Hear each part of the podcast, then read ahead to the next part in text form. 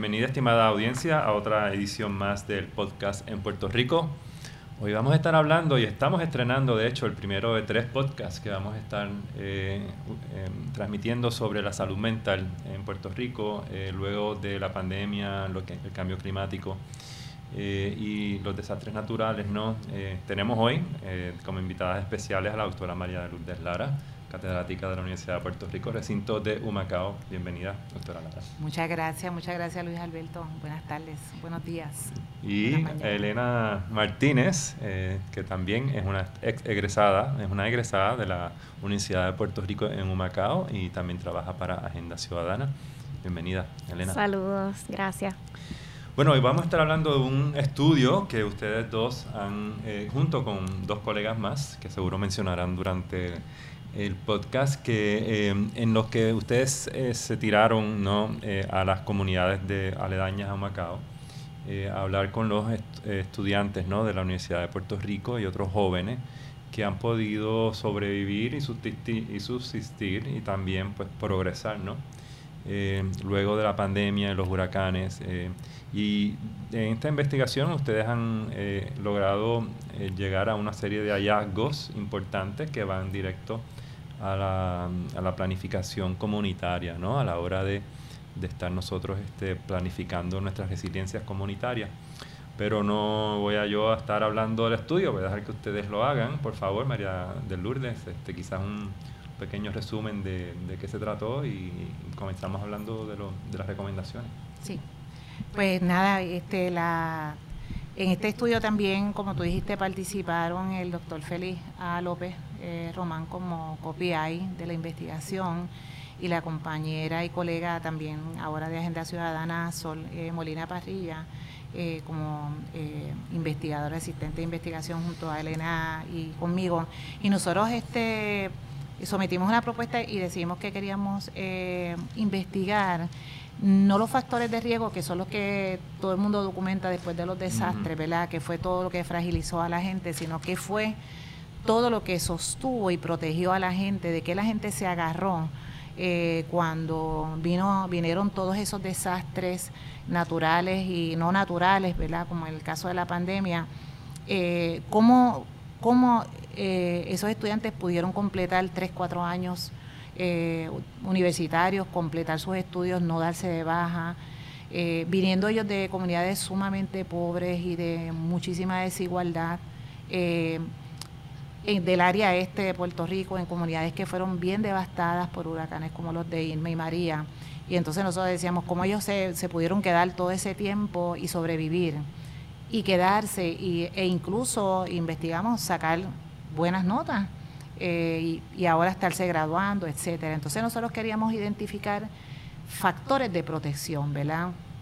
A nivel individual, qué tiene esa gente por dentro, ¿verdad? En su cabeza, en qué está pensando, qué está sintiendo que a quienes tienen a su alrededor, quienes los apoyan, cómo ellos lograron ¿verdad? recibir este, apoyos y de quiénes, este, quienes los sostuvieron para que ellos pudieran seguir estudiando. Eh, y también queríamos recibir de ellos, eh, como tú muy bien dices en la introducción, recomendaciones. Si nosotros fuéramos a planificar eh, nuestra universidad, nuestro país, nuestros municipios, Ahora ante una situación de muchos desastres que van a seguir ocurriendo por todo el cambio climático, ¿cómo nosotros protegemos la salud mental de nuestro país, de nuestras comunidades, de nuestros jóvenes? Partiendo de que ustedes vienen de mucho estrés postraumático, que vienen de haber sufrido mucho eh, a muchos niveles, ¿verdad? Eh, y en todos los sentidos. Y entonces, eh, pues le voy a pasar a Elena para que le hable un poco de, del grupito, la, mezcla, La, la, muestra y que fue un poco lo que investigamos para... La demografía un poco de, las eh, personas que participaron. Quizás, este Elena, también pues tener en mente que estos jóvenes pasaron toda su carrera universitaria básicamente en una crisis. de desastre en desastre. De desastre en desastre, así que es un cohorte o un grupo o una generación que tiene mucho potencial también para poderse adaptar y ser resiliente. Así que cuéntanos un poquito de, quiénes eran, quiénes son sí, ellos. Tuvieron una experiencia universitaria bien atípica. Este, entrevistamos, hicimos varias eh, técnicas, utilizamos varias técnicas de investigación con una muestra de 50 estudiantes, eh, primero haciéndoles un cuestionario para conocer estos datos sociodemográficos eh, y conocer, ¿verdad? Como dice Lourdes, este, los factores de protección a nivel primero individual, ¿verdad? ¿Qué, qué competencias ya eh, tenían, qué visiones, qué actitudes este, tenían ya.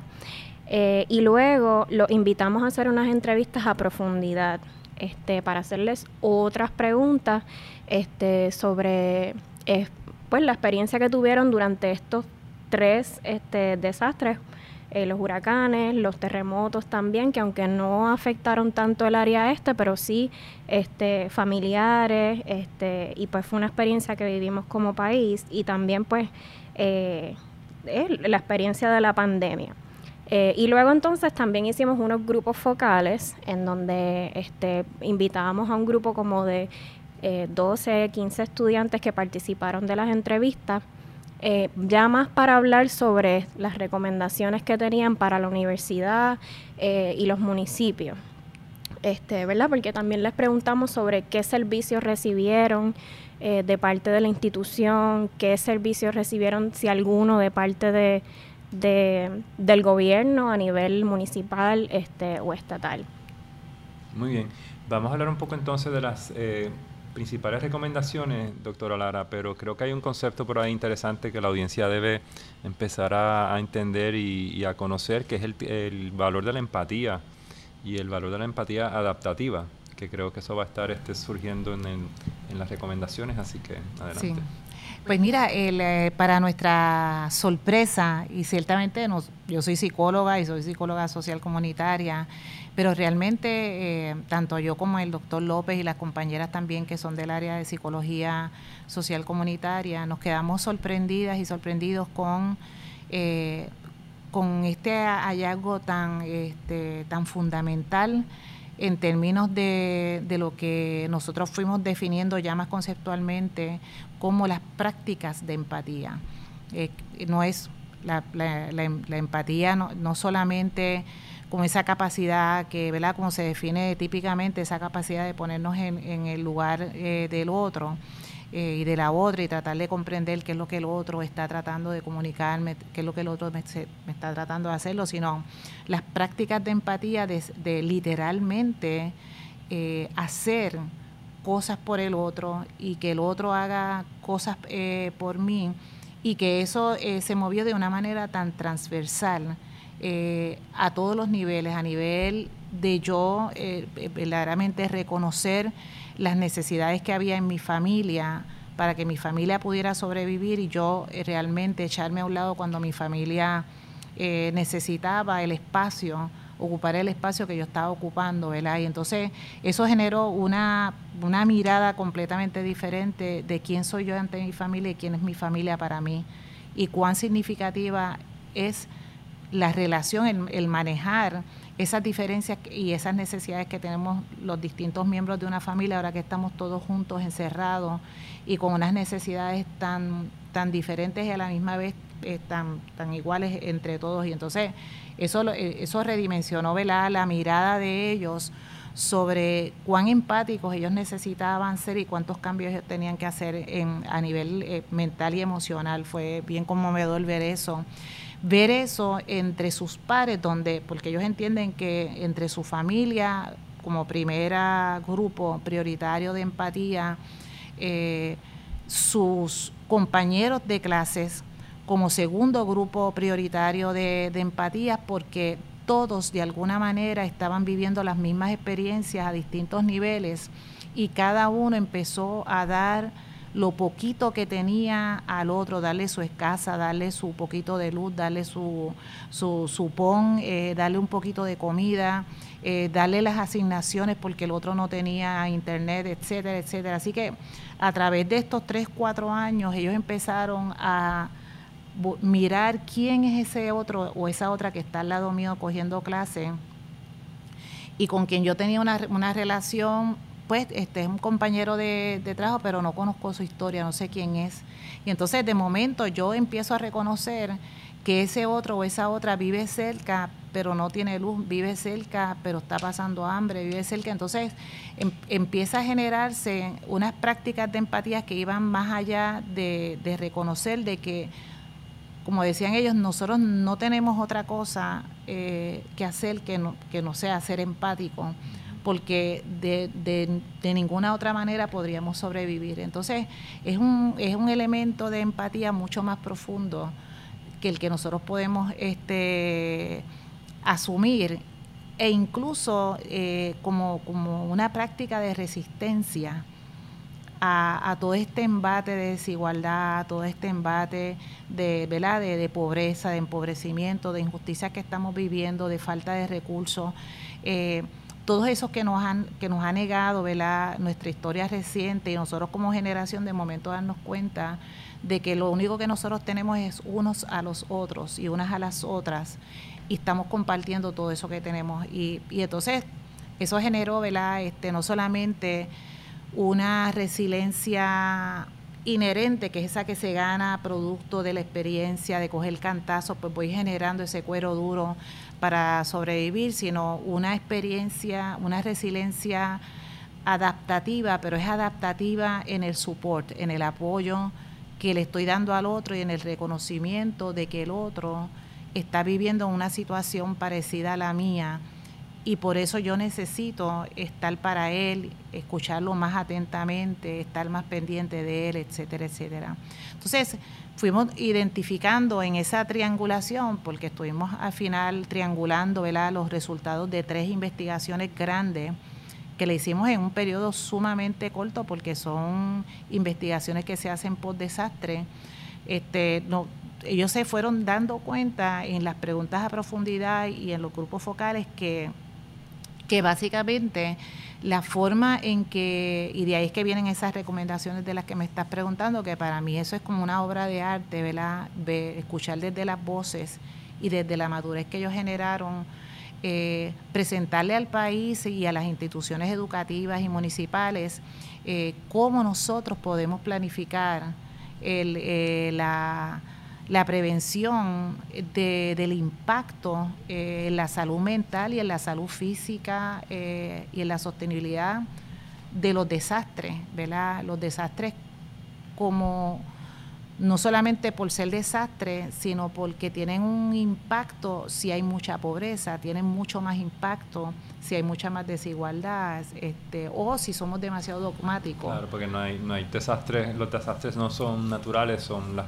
vulnerabilidades sociales son los que le hacen desastre. Y hay unas implicaciones este, de salud eh, pública acá que ustedes han podido eh, investigar y quisiera ver si Elena nos podría nos puede hablar un poquito de, la, de las cuatro o cinco este, recomendaciones o hallazgos en, en cuanto a salud pública.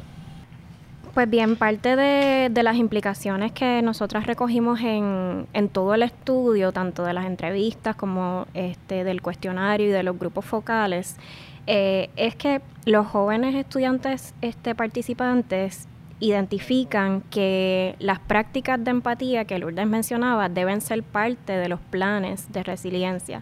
Eh, y esto pues implica que, por ejemplo, la institución universitaria eh, declare moratorias de los procesos que, que pues tradicionalmente tienen de cobros de matrícula, este procedimientos que dentro de la dinámica del desastre pues no se pueden sostener. Eh, y también plantearon que se debe eh, planificar este, para que haya espacios en donde se pueda practicar ¿verdad? Esta, estos este, dinámicas de, de relacionarnos desde la empatía, crear este, grupos en donde se puedan hablar libremente sobre lo que están viviendo entre estudiantes.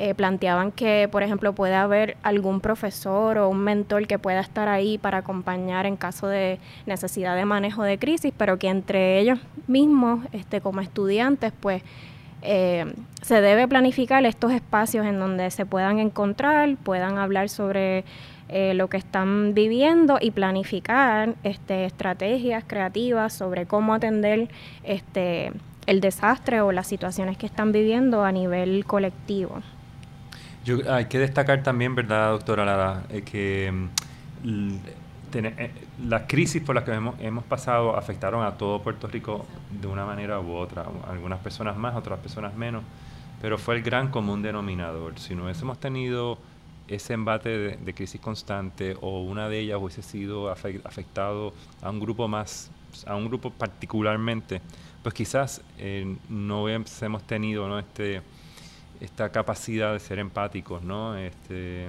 porque no, no, hubiese sido necesario, pero como todo el mundo se afectó, eh, había, era, estábamos todas en las, todos en las mismas, más o menos, no había de otra. Eh, pero le quería hacer una pregunta con respecto a la empatía. ¿La empatía se aprende o se nace con ella? ¿O se enseña o la sociedad la, la puede ¿no? Em, eh, transmitir o enseñar? La empatía se aprende, porque es una, es una actitud y es una competencia racional. La persona decide eh, ser empática, no, no le nace eh, ser, em, ser empática. Así que esas destrezas se van modelando en, la crianza, se van modelando en los espacios escolares, en las iglesias, etcétera, etcétera. Y quizás por eso a las iglesias se, se les hizo mucho más fácil acoger a estos estudiantes durante esos periodos de, desastre, pues porque parte de sus principios, ¿verdad? Y sus valores cristianos o no cristianos, ¿verdad? Este, tenían que ver con acoger a ese otro que está en una situación. En la universidad eh, no se enseña y en la escuela eh, a nivel formal no se enseña la competencia de la, de la empatía y eso es parte de lo que Elena está trayendo eh, como parte de la planificación, que la planificación incluye la capacitación, eh, la inclusión de estos temas, los trainings y, y, cómo nosotros vamos a practicar la, la, empatía en momentos de, de crisis y desastre para la gran mayoría de los profesores y profesoras universitarios, destacaron los estudiantes en, la investigación y de la administración o de los municipios o de incluso de muchas organizaciones comunitarias, la empatía está ausente y estuvo ausente. Es un ejercicio más racional que, que otra cosa. Y entonces eh, ellos entendían que esto no tenía nada que ver conmigo, o ellos no entendían que era lo que tenían que hacerlo, o, eh, te estaba dando el pote de leche o el paquete de arroz pero realmente lo que necesitaban esos jóvenes en ese momento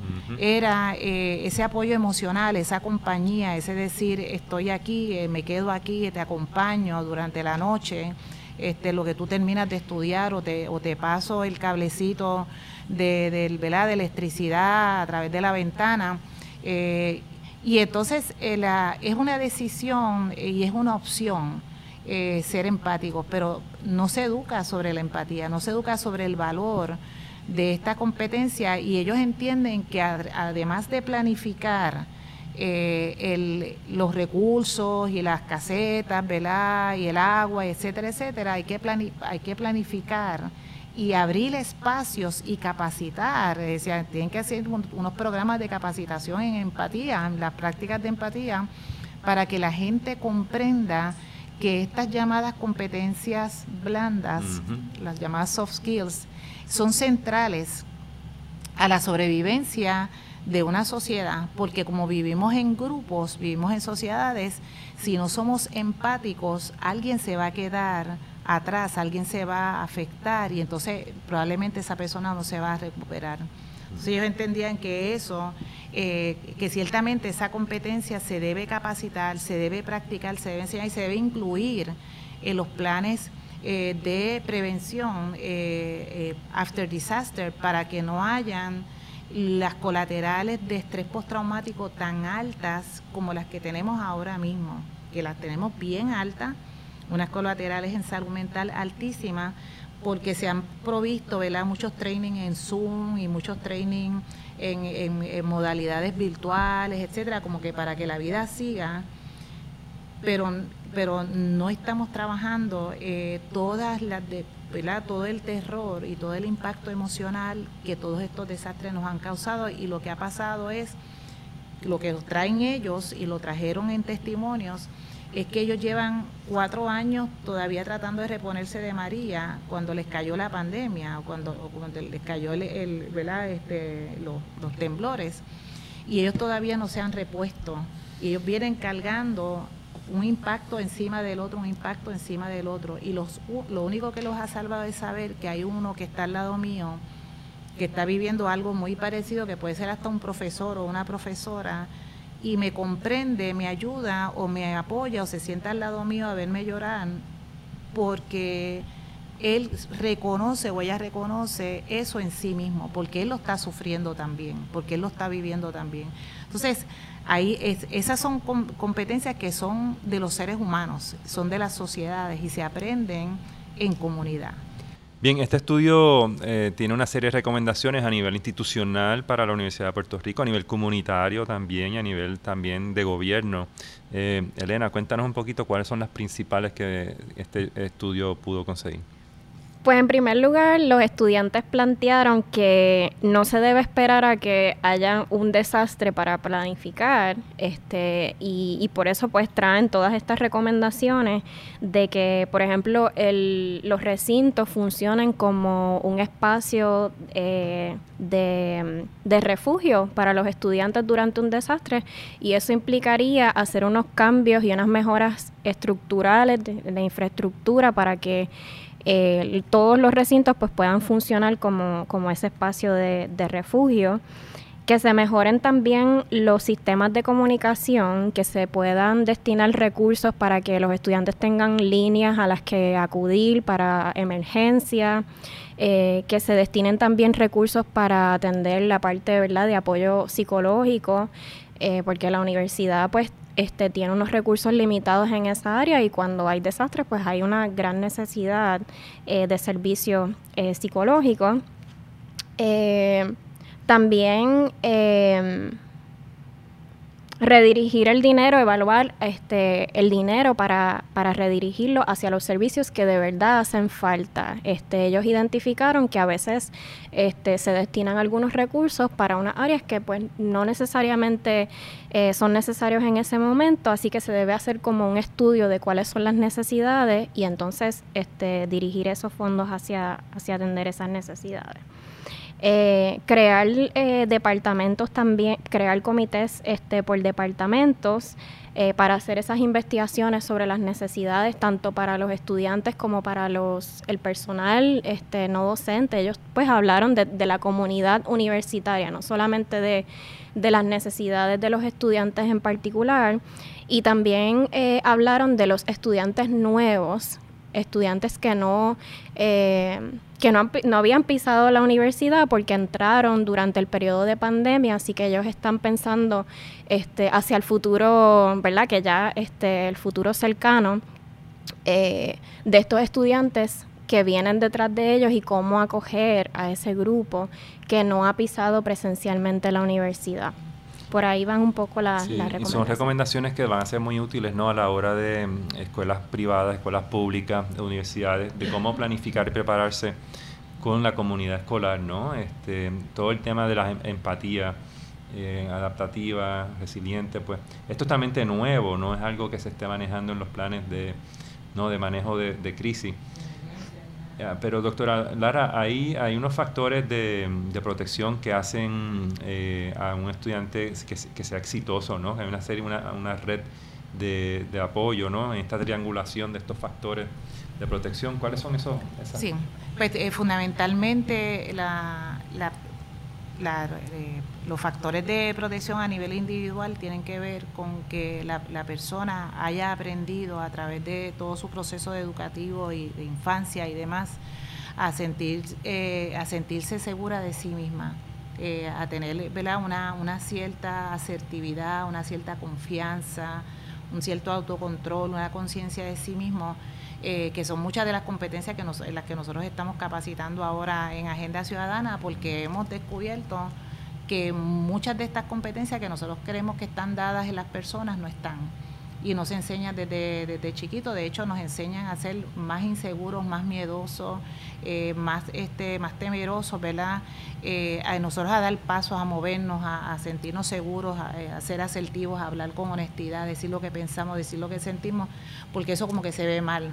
Y eso ciertamente es bien importante a nivel individual, a nivel relacional, pues mucho de lo que, que, trajimos en, la, en, el grupo, ¿verdad?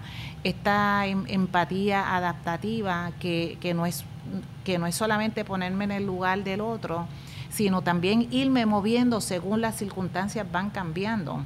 Eh, a veces nosotros tenemos una idea fija de lo que puede ser un acto de empatía. Bueno, te doy este servicio o no te lo doy, o, ¿verdad? Te escucho no te escucho. No, es que eso se va moviendo y ahora es esto, pero después tenemos que organizarnos para esto otro y después tenemos que hacer este otro tipo de, de, de, ¿verdad? de, generar este otro tipo de espacio, otro, este otro tipo de, acción o de escucha. Y esa, esa práctica tiene que estar adaptándose y esa resiliencia se tiene que ir flexibilizando, eh, porque no es solamente lo que ya gané con la experiencia, sino lo que necesito seguir ganando de cara a lo que a las contingencias que, que va trayendo, ¿verdad? un proceso de, de, de, empatía y entonces a nivel institucional estas moratorias de lo que hablaba Elena, o sea, en, tiempos de normalidad, como decíamos ahorita, eh, la norma, las reglas, este, los tiempos, las fechas, etcétera, etcétera, hacen mucho sentido y de, de hecho ordenan, regulan y generan una cierta estructura. Pero cuando todo eso se derrumba, cuando todo, cuando lo único que hay es caos, ¿Qué hacemos con todo eso? Pues mira, este, hay, que, hay que detener también esa regularidad y ser empático con la incertidumbre, o sea, estar a, tratar de comprender e identificar que no podemos tratar de, correr las cosas como si todo fuera normal, no hay que regresar a la normalidad, este discurso de la normalidad, este pues no, eh, hay que reconocer que estamos en una situación bien caótica y que yo no tengo idea de qué está pasando en tu casa o en tu vida o en tu cabeza y cómo tú lo estás manejando y qué destrezas tú tienes para manejarlo. Entonces, la escucha activa, este, la, eh, los grupos de trabajo, los espacios, como decía Elena, para la creatividad, para decir, nos está pasando esto, este es el estado de situación, cómo lo vamos, cómo creativamente vamos a, vamos a sobrevivir juntos. Eh, y, esa, y ese mensaje tan bello que ellos nos dejan de que no podemos darnos el lujo de dejar nadie fuera. Nadie se puede quedar fuera. eso es particularmente importante ahora que se ha pasado ¿no? el plan de, ajuste de deuda en Puerto Rico, que la legislatura lo acaba de aprobar. Estamos entrando en una nueva etapa donde hay que sacrificar ¿no? cada uno de nosotros algo para que el, el, común, ¿no? Lo, eh, todo el resto de la sociedad pues pueda, podamos este, seguir evolucionando y creciendo ¿no? sustentablemente. Doctora Lara, muchísimas gracias por estar acá, estar este, presentándonos el, resumen de, estos hallazgos. Elena Martínez también, eh, también egresada del recinto de Macao. Ambas eh, colaboradoras y colegas ¿no? de Agenda Ciudadana y vamos a estar desde Agenda Ciudadana trabajando mucho en la capacitación sobre eh, competencias que tengan que ver con la empatía, la empatía adaptativa, que lo vamos a necesitar mucho en los próximos, en los próximos años. Cierto. Muchísimas gracias. Hasta la próxima.